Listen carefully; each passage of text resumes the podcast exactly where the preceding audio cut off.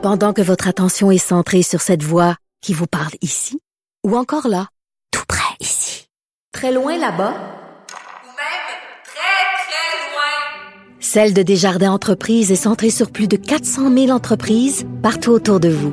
Depuis plus de 120 ans, nos équipes dédiées accompagnent les entrepreneurs d'ici à chaque étape pour qu'ils puissent rester centrés sur ce qui compte, la croissance de leur entreprise.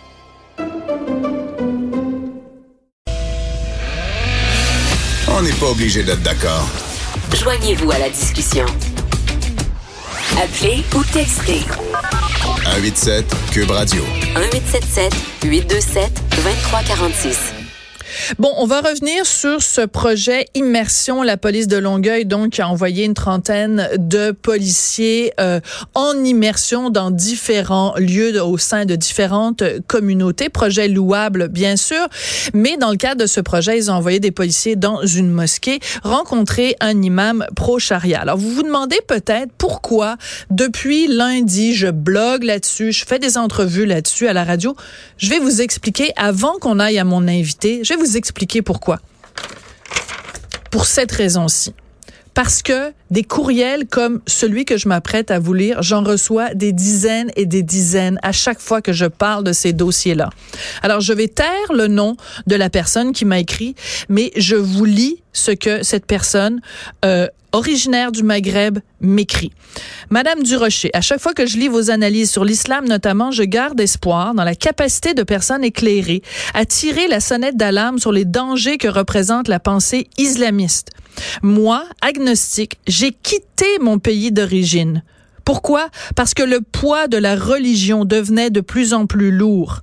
Arrivé au Québec il y a près de deux ans et demi, j'étais abasourdi ici par le climat général de naïveté vis-à-vis du danger que représente l'islamisme sur les valeurs laïques et surtout sur la condition de la femme.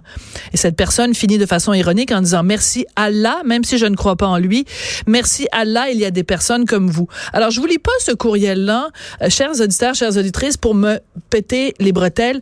Je vous le lis parce que c'est la raison pour laquelle je continue de dénoncer l'homophobie, de dénoncer la misogynie et de dénoncer la ségrégation. Et si ça fait de la pépène aux éditorialistes de la presse et aux chroniqueurs de la presse qui, depuis deux jours, nous traitent, moi et mes collègues, de manquer d'ouverture à l'autre, ben tant pis pour eux. Parce que moi, la parole de cette personne-là et des dizaines d'autres qui m'envoient des courriels pour m'appuyer sont bien plus importantes que les bien-pensants multiculturalistes de la presse. Sur ce, je vous présente mon invité qui, justement, s'est fait varloper une coupe de fois par les bien-pensants de la presse. Elle s'appelle Jemila Benhabib. Elle est politologue, auteure et elle est aussi chargée de mission au Centre d'action laïque Belgique et vice-présidente de la Fondation Raif Badawi, marraine de l'Observatoire de la laïcité de Saint-Denis. Bonjour Jemila, je te fais rire? Oui, oui, absolument. ah là là, il n'y a rien qui change.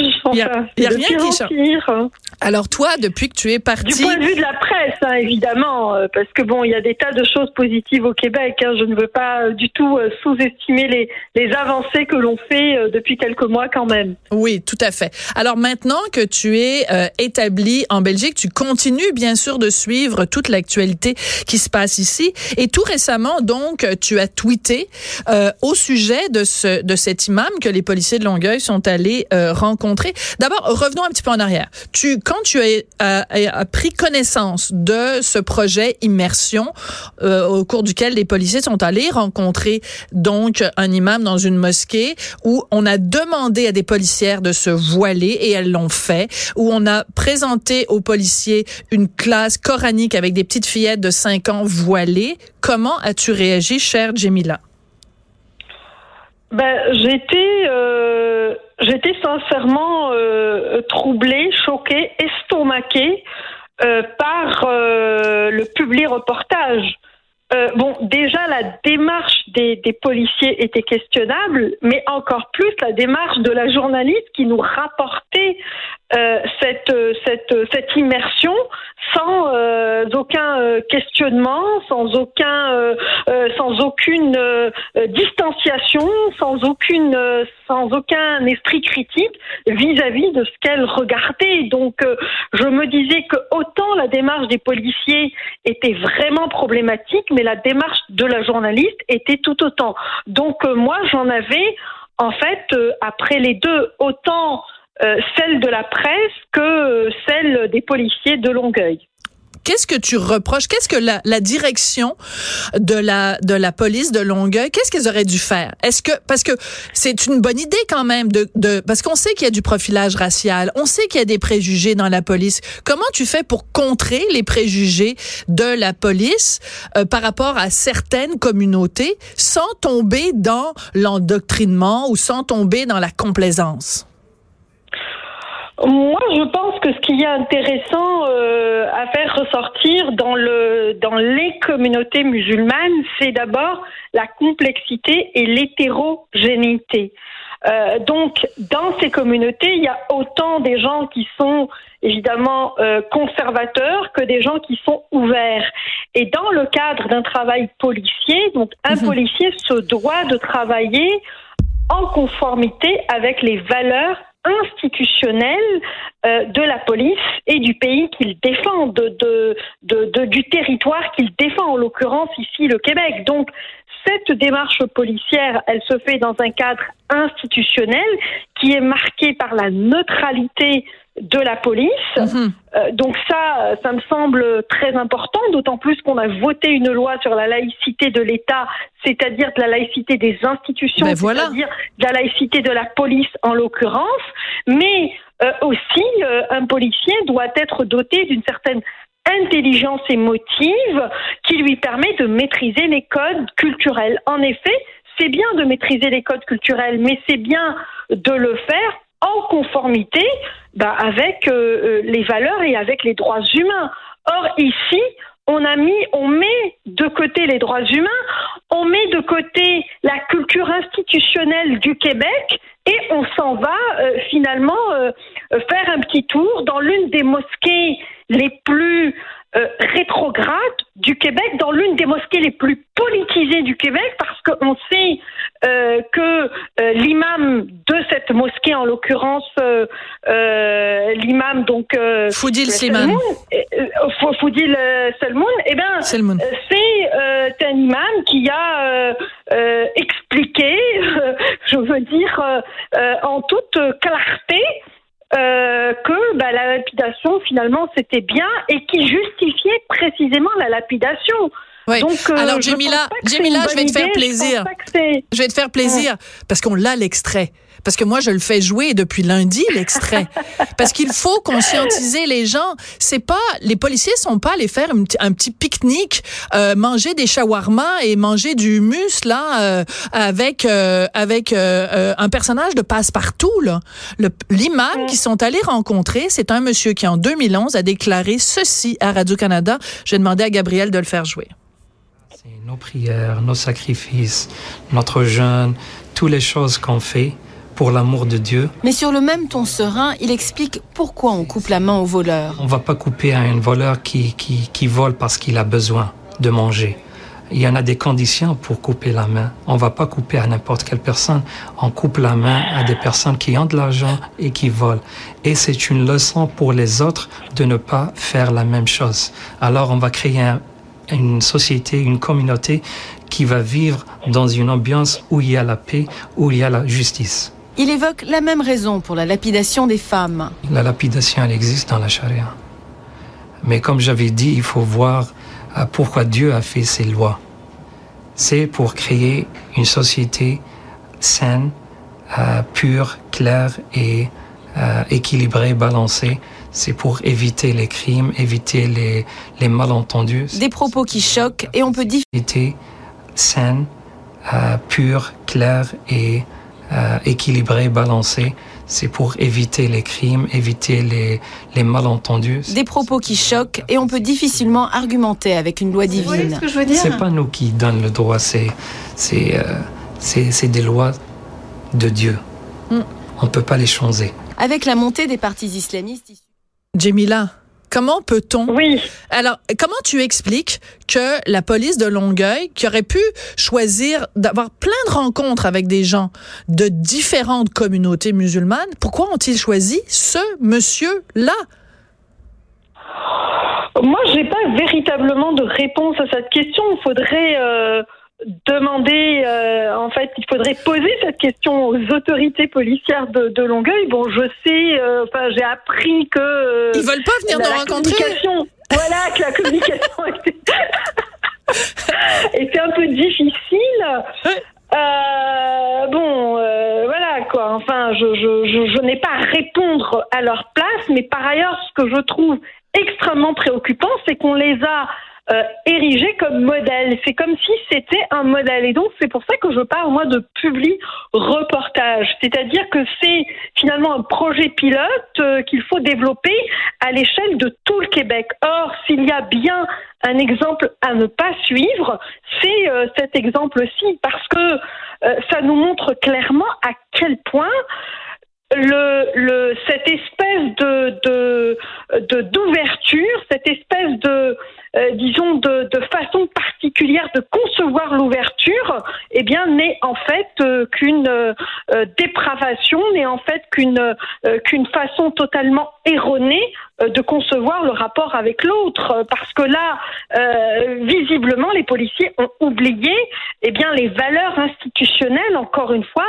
de l'État québécois, qui est celle de défendre des individus, qui est celle de défendre des biens dans le cadre de la loi. Et la loi qui régit l'État québécois, c'est bien une loi de séparation des pouvoirs politiques et des pouvoirs religieux.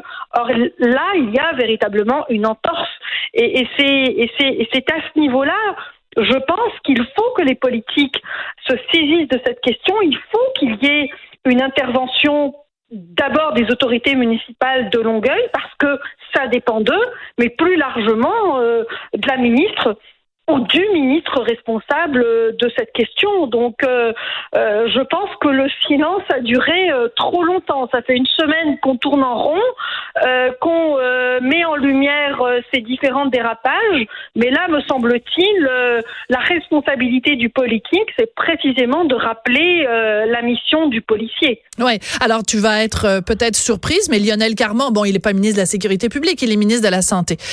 Mais Lionel Carman a tweeté euh, après l'apparition de ces différents euh, reportages. Il a dit, mon Dieu, que c'est inspirant, c'est absolument formidable. Alors, je me suis permise d'interpeller Lionel Carman en lui disant, en tout respect, euh, Monsieur le ministre, comment pouvez-vous trouver inspirant qu'on euh, que nos policiers soient euh, euh, euh, euh, confrontés à des propos euh, homophobes, misogynes et tout ça. Est-ce que j'ai pas écrit dans mon tweet et que j'aurais dû écrire, Jemila? C'est la question suivante.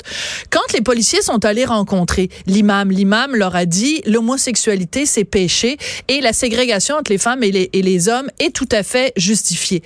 J'aurais aimé poser la question à Lionel Carman, dont on sait qu'il est d'origine haïtienne.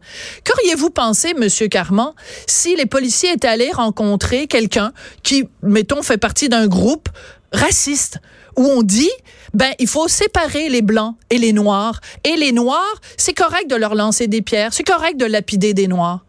Comment il aurait réagi Lionel Carman est-ce qu'il aurait trouvé ça inspirant que nos policiers aient rencontré ces gens-là? Ben moi je ne pense pas, mais ce qui est inquiétant dans la position de de ce ministre, c'est qu'il est quand même en charge euh, d'un dossier qui, euh, qu'on le veuille ou pas, le mène à réfléchir sur les questions de l'embrigadement des enfants. ben, bien Euh, sûr Je veux dire, euh, nous avons assisté euh, aussi euh, pendant cette cette cette visite, disons dans ce monde euh, euh, dans ce monde clairsemé euh, par une idéologie du Moyen Âge, euh, bien le voilement des petites filles.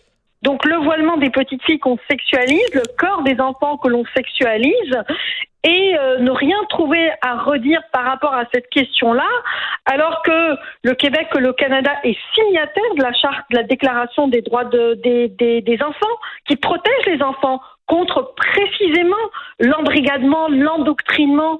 Eh bien, euh, ma foi, euh, moi, ça ne me ça ne me dit rien finalement de bon sur sur sa démarche.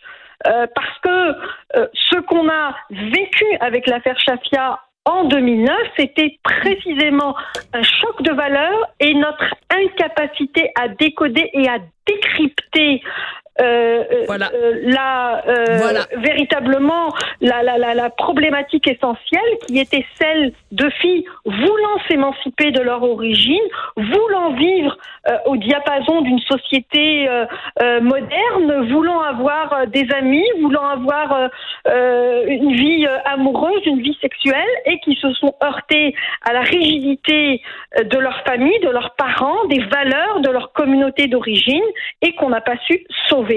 Alors, euh, je ne sais pas, est-ce qu'on a aujourd'hui retenu les leçons euh, de ce quadruple de ce quadruple meurtre.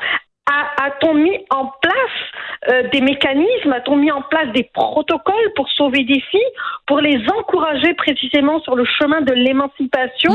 Euh, Toutes ces questions-là me viennent à l'esprit parce que ce que je, ne- ce, ce, ce que je ne veux pas, c'est que c'est, c'est ce quadruple assassinat, eh bien, euh, soit oublié, soit totalement euh, banni de nos mémoires, alors que ces filles euh, méritent méritent véritablement que l'on se rappelle de qui elles étaient et pourquoi est-ce qu'elles ont été assassinées pour que plus jamais des femmes et des jeunes filles ne soient, disons, mis dans une insécurité ou bien intimidées voire même assassinées parce qu'elles ont choisi de vivre eh bien, euh, en toute liberté, les, grandes valeurs de l'égalité, celles-là même que l'on prône, celles-là même qui font que le Québec euh, est une société euh, ouverte sur le monde et est, une société, l'une des sociétés les plus développées, je dois dire, à ce niveau-là. Oui, Jamila, tu as tout à fait raison de rappeler l'affaire Shafia. J'y avais pas pensé, mais tu as tout à fait raison. Jamila, donc politologue, écrivaine, chargée de mission au Centre d'action laïque Belgique. Merci beaucoup. On s'ennuie de toi ici au Québec, mais c'est bien de pouvoir euh, te parler de temps en temps pour pouvoir faire des bilans comme celui-là. Merci beaucoup, Jamila. Merci infiniment, Sophie. Je vous embrasse. Au Ciao. revoir. Bye. Sophie Durocher. On n'est pas obligé d'être d'accord.